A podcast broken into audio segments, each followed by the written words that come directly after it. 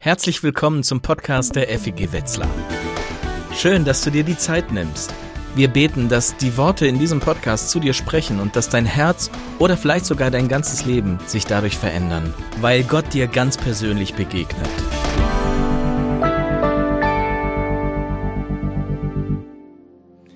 Lobe den Herrn, meine Seele. Herr, mein Gott, wie groß bist du in Pracht und Schönheit bist du gekleidet. Ich bin ein Tunnelmensch. Kennt ihr das? Tunnelmenschen? Ständig busy, ständig unterwegs zum nächsten To-Do, ständig der nächste Termin schon im Kopf. Getrieben, gehetzt, gespannt, fokussiert wie in einem Tunnel. In einem Tunnel, in dem ich nur das sehe, was direkt vor mir ist. Ich schaue weder links noch rechts, nur geradeaus. Ich bin ein Tunnelmensch und will das nicht bleiben, weil das Leben an mir vorbeizieht. Ich bin beschenkt mit einer wunderschönen Mitwelt. Ich fahre blind durch schöne Landschaften und laufe blind durch wunderbare Parks. Ich bin leider ein Tunnelmensch.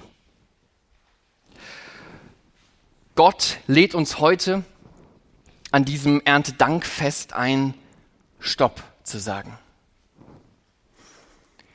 Gott lädt uns heute ein, innezuhalten und nach links und nach rechts zu schauen, zu erleben, der graue, rastlose Tunnel kann warten. Gott lädt uns ein, Gott in seiner Schöpfung zu begegnen.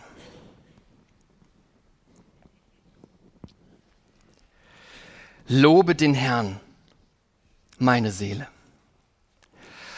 Ist es nicht so, dass wir diese schöne Schöpfung um uns als viel zu selbstverständlich annehmen? Der 104. Psalm erinnert uns daran, dankbar für die Schöpfung um uns zu sein. Der Psalm erinnert uns daran, Gott wegen seiner Schöpfung zu loben. Der Psalm erinnert uns daran, dass wir uns zum Gottloben aktiv entscheiden müssen. Am Anfang des Gottlobens fordert sich der Lobende selbst auf, lobe den Herrn, meine Seele. Auf geht's. Halt mal an. Schau dich um. Lobe den Herrn. Gott loben braucht einen willentlichen Entschluss, gerade in diesen schnellen Zeiten den willentlichen Entschluss, auf die Schöpfung zu achten und dann dadurch von ihr ergriffen zu werden. Gott loben ist ein sich aktiv zum Gottloben entscheiden, ein sich passiv von der Schönheit Gottes ergreifen lassen. Und dazu lädt uns Gottes Schöpfung ein. Unter Anbetracht von Gottes Schöpfung wird das Gott loben wie ein Bedürfnis, das gestillt werden will. Kennst du das Gefühl? Dieses Staunen, sich sprachlos, dieses Sprachlossein, dieses Bedürfnis, jemanden irgendwie dafür zu danken. Im 104. Psalm erzählt der Dichter, wie er die Schöpfung erlebt und wie es ihn, wie es ihn dazu bringt, Gott zu loben. Lobe den Herrn, meine Seele. Im hebräisch-antiken Bild vom Menschen wird der Mensch mehr als Körper, Seele, Einheit gedacht, mehr als wir das heute tun. Während wir meinen, Geist, Seele und Körper voneinander unterscheiden zu können, vielleicht sogar voneinander trennen zu können, ist das im antik-hebräischen Denken nicht möglich. Der Mensch wird dort vielmehr als unteilbare Einheit verstanden. Wenn du dich also als Seele dazu entscheidest, Gott zu loben, dann lobst du Gott nicht nur irgendwie in deinem Inneren, nein, wenn du Gott lobst, dann lobst du ihn als ganzer Mensch mit Seele mit Geist, mit deinem Körper. Das Wort Seele meint hier also nicht irgendein Teil in dir oder von dir, sondern es steht für den ganzen Mensch. Wir, die wir meinen, Seele, Geist und Körper voneinander unterscheiden zu können, werden durch diesen ersten Vers aufgefordert, Gott als ganzer Mensch zu loben. Also ich als Körper halte an beim Gott loben. Mach nichts nebenbei. Nehm eine Körperhaltung des Betens, eine Gestik des Lobens ein. Tue nichts als Körper, außer Gott zu loben. Ich halte mich als Geist, als Geist an beim Gott loben. Halte ein, komm zur Ruhe. Versuche meine Gedanken bewusst zu stoppen. Jetzt nicht, jetzt nicht, jetzt nicht. Versuche meine Gedanken bei Gott zu behalten. Denke nichts als Geist, außer Gott zu loben. Und ich halte als Seele an beim Gott loben.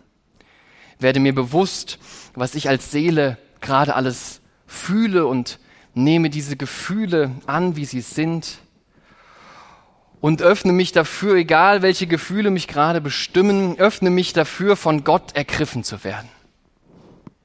Versuche jetzt meine Gefühle von nichts anderem bestimmen zu lassen, außer vom Gottloben. Und so beginnt das Gottloben mit dem Entscheiden dazu, dass wir als ganze Menschen Gott loben herzliche Einladung, das gleich in der Lobpreiszeit auszuprobieren. Oder heute Nachmittag bei einem Spaziergang durch Gottes Schöpfung. Ich als Seele, ich als Geist, ich als Körper lobe den Herrn.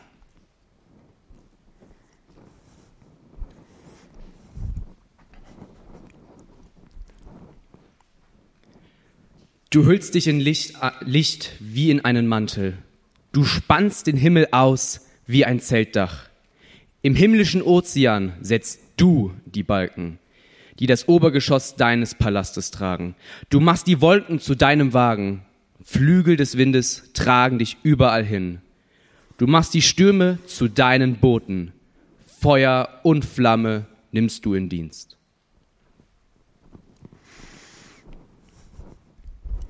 Der Dichter beginnt im oberen Teil der Schöpfung, im Lebensraum Gottes. Neben einem antiken Menschenbild begegnet uns jetzt ein antikes Weltbild. Die altvorderorientalischen Kulturen denken die Welt als Kuppel, die auf Säulen steht. So auch die hebräische Kultur der Bibel. Der Himmel als Zeltdach. Ein Ozean im Himmel, begrenzt von Balken, die Gottes Palast tragen. Auch wenn dieses Weltbild natürlich überholt ist, gilt uns die Botschaft der Verse.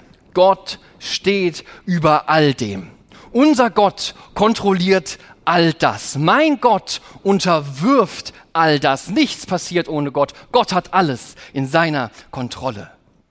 Und damit grenzt sich das jüdische Gottesbild scharf von den umliegenden Kulturen damals ab.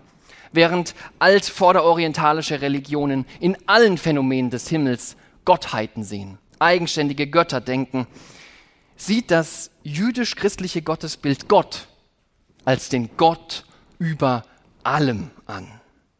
Die Wolken sind kein Gott. Gott macht die Wolken zu seinem Wagen. Der Wind. Der Wind ist doch kein Gott. Die Flügel des Windes tragen Gott überall hin. Was wir hier vor uns haben, ist ein antiker Distrack gegen vorherrschende Götterwelten. Die Stürme sind doch keine Götter. Gott benutzt die Stürme als seine Boten. Das Feuer mit seinen Flammen, das sind doch keine Götter. Gott hat sie in seinen Dienst genommen. Sie dienen dem einzig wahren Gott. Gott allein hat alles in der Hand. Gott allein beherrscht alles.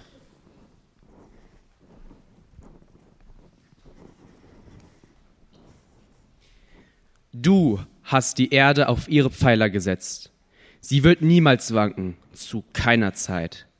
Die Fluten der Urzeit bedeckten sie wie ein Kleid. Wassermassen standen hoch über den Bergen. Doch dein Drohn zwang sie zurückzuweichen. Vor deinem Donnerwetter liefen sie davon.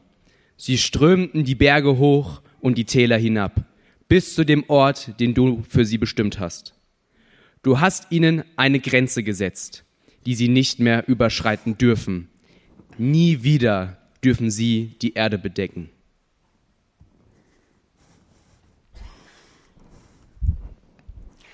Wasser ist Chaos.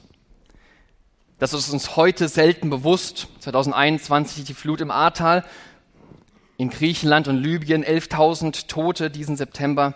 Mit diesen Flutkatastrophen schwappt das, die Chaosmacht Wasser zurück in unser Bewusstsein unbeherrschbar wild, lebensvernichtend, furchtbare Wucht und kalter Tod. Wasser ist Chaos. Das war den Israeliten vor 3000 Jahren bewusster. Sie waren dem Wasser schutzloser ausgeliefert als wir. Aber selbst diese gewaltige Macht, dieses machtvolle Wasser, selbst diese Chaosmacht ist kein Gott. Gott drängt das Wasser zurück, bändigt es, begrenzt es, hat es im Griff, ordnet es sich unter und benutzt es zum Guten. Gott schenkt uns unseren Lebensraum. Wasser ist doch kein Gott. Mein Gott geht auf Wasser. Und mit diesem Gott fühle ich mich sicher in unserer Welt. Durchbrechende Wellen, tosendes Meer, Gefühle des Untergehens hindurch hält er mich fest. Trägt er mich durch, zeigt er mir, wo es lang geht.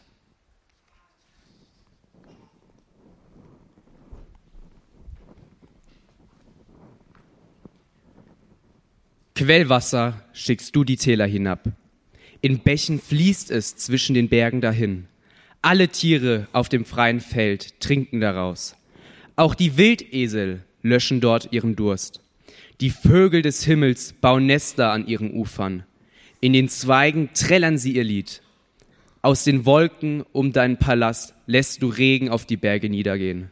Wind und Wetter, die du gemacht hast, schenken der Erde ihre Fruchtbarkeit. Für das Vieh lässt du Gras wachsen und Getreide für den Ackerbau des Menschen so kann die Erde Brot hervorbringen und Wein, der das Menschenherz erfreut. So gibt es Salböl für ein glänzendes Gesicht und Nahrung, die das Menschenherz stärkt. Die Bäume des Herrn erhalten Wasser genug, die Zedern des Libanon, die er gepflanzt hat. Dort in ihren Zweigen nisten die Vögel. Der Storch ist auf den Zypressen zu Hause. Im Hochgebirge hat der Steinbock sein Revier. Der Klippdachs versteckt sich in den Felsen.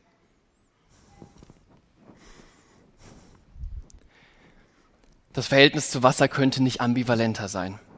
Einerseits lebensfeindliches Chaos, andererseits lebensspendende Quelle. Gott bändigt das Chaos und unterwirft es für seine Geschöpfe. Wasser für die wilden Tiere, die fliegenden Tiere, die nützlichen Tiere und den Menschen. Wasser ermöglicht Leben. Im Mittelpunkt dieser Strophe sticht der Mensch heraus. Gott vertraut dem Menschen die Pflanzen und Tiere an. Der Mensch soll sie beherrschen und untertan machen. Er soll die Erde bewahren und bebauen. So kann der Mensch nicht nur, das, nicht nur durch das Brot satt werden, sondern darüber hinaus das Leben genießen. Und dafür steht der Wein. Auch geht das Salböl über das bloße Überleben hinaus. Gott beschenkt den Menschen mit Schönheit, mit Genuss, mit Freude. Der Mensch kann in der Schöpfung und durch die Schöpfung Schönheit erleben, erleben und genießen. So ist unser Gott. Gott kümmert sich um unser Menschenherz und um ein glänzendes Gesicht.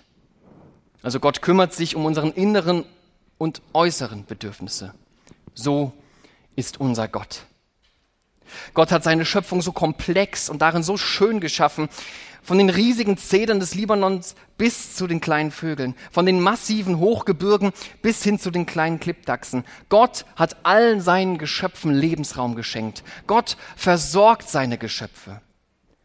Gott kümmert sich um seine Geschöpfe. Gott gönnt seinen Geschöpfen. So ist unser Gott. Kannst du einstimmen in das Gott loben? Lässt du dich ergreifen von dieser Schönheit?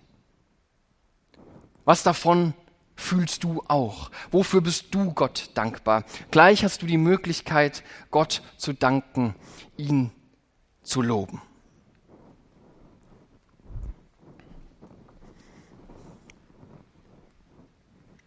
Den Mond hast du für die Festzeiten gemacht. Die Sonne weiß, wann sie untergehen soll. Schickst du Finsternis, dann wird es Nacht. Nun regen sich alle Tiere in den Wäldern, die jungen Löwen brüllen nach Beute, sie fordern etwas zu fressen von Gott. Geht die Sonne auf, ziehen sich zurück und ruhen sich aus in ihren Verstecken. Nun macht sich der Mensch ans Werk und tut seine Arbeit bis zum Abend.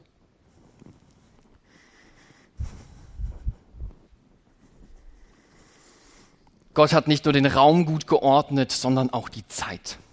Gott schafft Licht und Finsternis, Tag und Nacht und dadurch die Zeit. Der Dichter zeigt uns auf, dass die Finsternis die Zeit ist, in der die wilden Tiere fressen. Und damit ist auch sie sinnvoll. Auch die Finsternis ist ein Teil der guten und geordneten Schöpfung Gottes. Gott herrscht nicht nur in der Finsternis, sondern über die Finsternis. Gott gibt auch ihr sinnvolle Grenzen, also sind weder Licht noch Finsternis Götter. Der Tag dagegen. Der Tag dagegen ist die Zeit des Menschen. Der Mensch wird hier als schaffendes und als arbeitendes Wesen dargestellt. Der glaubende Mensch weiß, weiß sich im Arbeiten abhängig von Gott. Alles Gelingen, aller Erfolg, aller Ertrag, jede Ernte ist Segen Gottes. Alles das, was wir bei unserer Care-Arbeit, Erwerbstätigkeit, ehrenamtlichen Arbeit erreichen, hängt an Gottes Gnade. Als Glaubende wissen wir von dem Miteinander von Arbeit und Gottvertrauen. Und als Arbeitende sind wir Gott dankbar und loben ihn für alles Gelingen, allen Erfolg und allen Ertrag und jeder Ernte.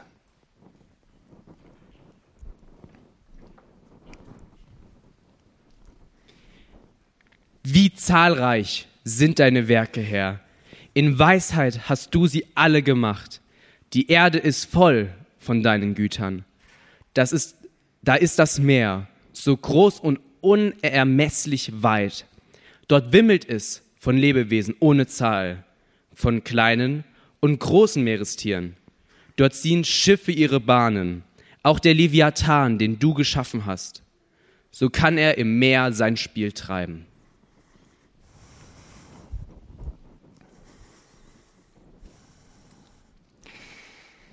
Ein staunendes Innehalten. Wie zahlreich sind deine Werke, Herr. So zahlreich, so weise, so reich, so groß, so unermesslich weit und so rätselhaft. Das Meer und der Leviathan als Seeungeheuer. Die stehen für die unendliche Weite, das Unbegreifliche, das Ungeheuerliche, Unverständliche, nicht nachvollziehbare, das Unendliche. Natürlich, natürlich reichen die Worte des Dichters nicht aus. Wir selbst sind aufgefordert, Gott in eigenen Worten weiter zu loben. Und das machen wir auch jetzt. Und dafür bitte ich euch, eure Smartphones rauszuholen. Herzliche Einladung, diesen QR-Code äh, zu scannen oder auf die Website zu gehen und den PIN einzugeben. Gerne auch von zu Hause aus. Und ich wäre euch echt dankbar, wenn ihr alle mitmachen würdet. Ziel ist es, hier einen digitalen Psalm äh, zu schreiben miteinander, wofür wir heute an Erntedank dankbar sind. Lass uns einstimmen in das Lob Gottes und schreibt Danke Gott für. Ihr könnt mehrere Sachen reinschreiben und ich wäre euch dankbar, wenn ihr alle mitmacht und seht, wofür wir dankbar sind. Dein Dank kann inspiriert sein von, dein, von diesem Psalm, den wir gerade hören, muss es aber nicht.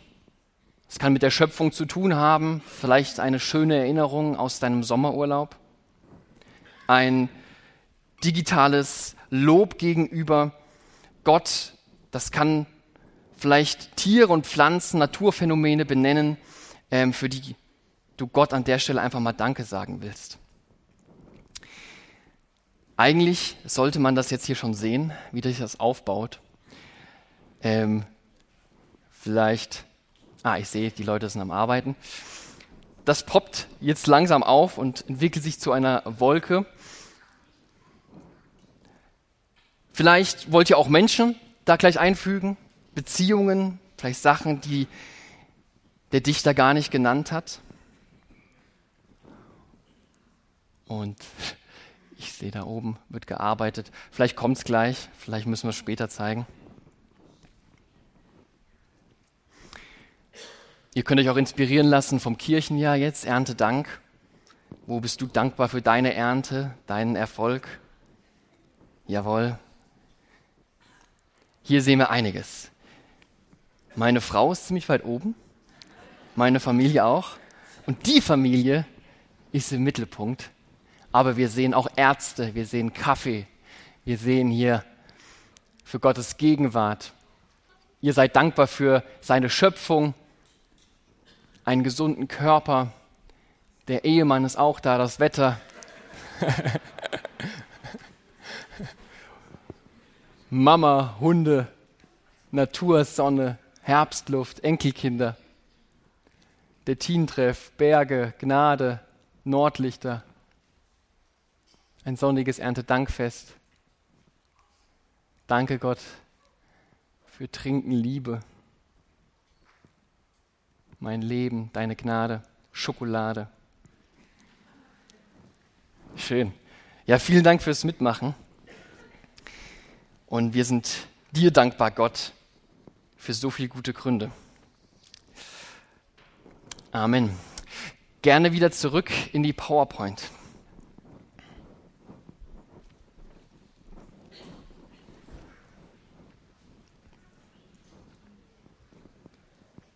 Mensch und Tier halten Ausschau nach dir, damit du ihnen Essen gibst zur richtigen Zeit. Du gibst es ihnen, sie sammeln es auf. Du öffnest deine Hand, sie essen sich satt an deinen guten Gaben. Wendest du dich ab, erschrecken sie. Nimmst du ihnen den Lebensatem, dann sterben sie und werden zu Staub. Schickst du deinen Lebensatem aus, dann wird wieder neues Leben geboren. So machst du das Gesicht der Erde neu.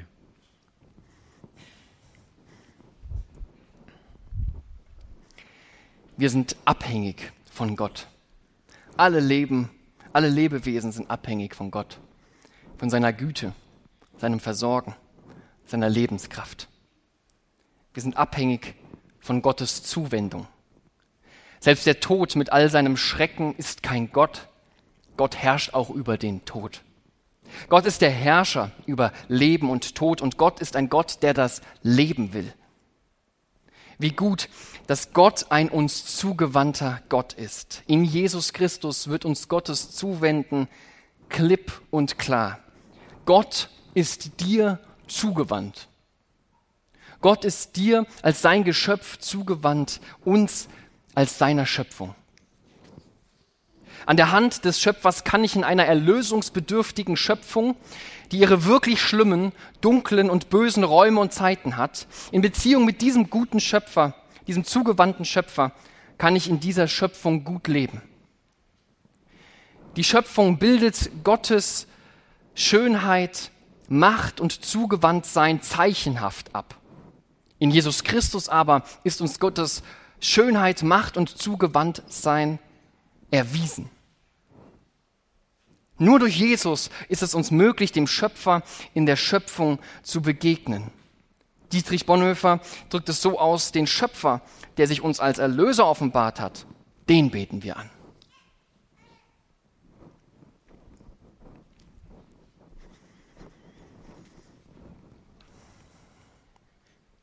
Die Herrlichkeit des Herrn bleibe für immer. Der Herr freue sich über seine Geschöpfe. Ein Blick von ihm genügt, dass die Erde bebt. Eine einzige Berührung, dass die Berge rauchen. Ich will den Herrn loben, mein Leben lang. Meinem Gott will ich singen, solange ich bin. Mein Lobgesang soll ihm gefallen. Ich, ja, ich freue mich über den Herrn. Mögen die Sünder vom Erdboden verschwinden. Keinen einzigen Frevler soll es mehr geben. Lobe den Herrn meine Seele, Halleluja.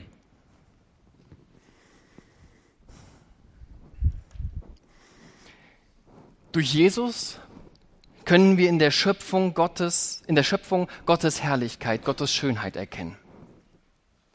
Deswegen greift der Dichter sein Entscheiden vom Anfang des Psalms auf und bezieht es auf sein ganzes Leben. Ich will dich mein Leben lang loben. Die Schöpfung bringt uns dazu, Gott, den Schöpfer, zu loben. Immer wieder. Unser ganzes Leben lang ist sie da und lädt uns ein. Der Schluss aber in einem so harmonischen Psalm wirkt überraschend unpassend, oder? Mögen die Sünder vom Erdboden verschwinden. Keinen einzigen Frevler soll es mehr geben. Schade, denke ich. Schade. Was ist denn jetzt in ihn gefahren? Aber wenn sich der Dichter wünscht, dass Gott Freude an der Schöpfung hat, dann soll auch alles weg, was Gottes Freude stört. Sünde. Sünde also die Macht, die zu dieser Schöpfung gehört und sie zerstört.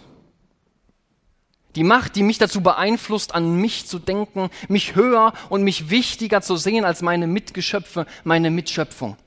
Die Macht, die mich von Gott wegtreibt, mich versucht, von Gott zu trennen, mein Vertrauen in Gott bröckeln lässt. Das ist Sünde. Durch den Glauben an Jesus erlöst uns Gott von der uneingeschränkten Macht der Sünde. Durch Jesus befreit uns Gott dazu, ihn mit unserem ganzen Leben zu loben. So gesehen mag ich diesen abschließenden Vers eigentlich, weil es geht im Gottloben nicht um blinde Schwärmerei, die die dunklen Seiten der Schöpfung des Lebens verdrängen. Nein, es geht im Gottloben um wachen Realismus, der die dunklen Seiten der Schöpfung und des Lebens, das Böse, die Sünde sieht würde der Dichter den 104. Psalm heute schreiben, würde er diesen Teil wahrscheinlich ausführlicher gestalten. Die Sünde hat die Menschheit in ihrem erbarmungslosen Griff. Wir beherrschen und unter die, unterwerfen die Erde nicht Christusgemäß, sondern bestimmt von der Sünde. Die menschengemachte Klimakatastrophe ist nicht mehr abzuwenden, nur noch kleiner zu halten. Pflanzen und Tierarten sterben aus.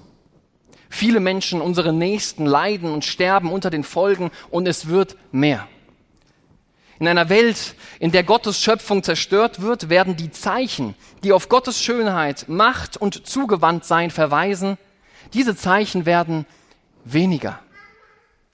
Das Abbild Gottes in der Schöpfung bekommt mehr und mehr Risse. Das ist Sünde. Das ist die Macht der Sünde. Wer die Schöpfung missachtet, verachtet den Schöpfer. Der Zustand von Gottes Schöpfung zeigt uns, dass wir Jesus brauchen. Die Klimakatastrophe treibt uns in die Arme Christi.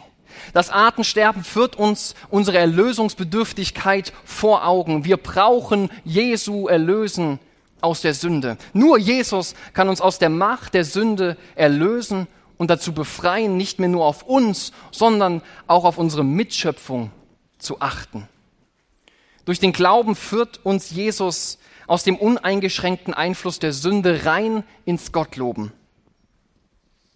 Mit meinem ganzen Leben will ich dich loben.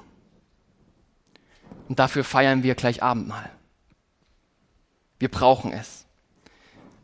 Im Abendmahl lädt Jesus uns Sünderinnen und Sünder ein, unsere Sünde Jesus hinzuhalten und uns von ihm zusprechen zu lassen.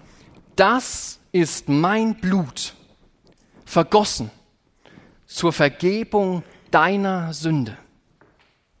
Und das ist mein Leib, gebrochen für die Gebrochenheit deines Lebens. Lasst uns das zusammen erleben jetzt und lasst uns erlöst von unserer Sünde einstimmen in das Gottloben. Aus dem Gottloben wächst ein, wächst unser sich einsetzen für die Mitgeschöpfe, für unsere Mitwelt. Und dafür stehen diese Pakete hier vorne. Jesus befreit uns und schenkt uns den Blick für unsere Mitgeschöpfe. Und der Dichter, der endet, wie er begonnen hat. Lobe den Herrn, meine Seele. Lasst uns Gott loben mit Seele, mit Geist und Körper. Lasst uns Gott loben, erlöst von der uneingeschränkten Macht der Sünde. Lasst uns Gott loben, befreit für unsere Mitgeschöpfe. Lasst uns Gott loben. Wir haben so viele Gründe dafür. Halleluja. Wir hoffen, dass dich diese Predigt ermutigt und herausgefordert hat. Wenn du Fragen hast oder dich weiter mit uns connecten willst, dann schau doch auf unseren Social Media Kanälen vorbei oder nutze unsere Webseite feg-wetzlar.de.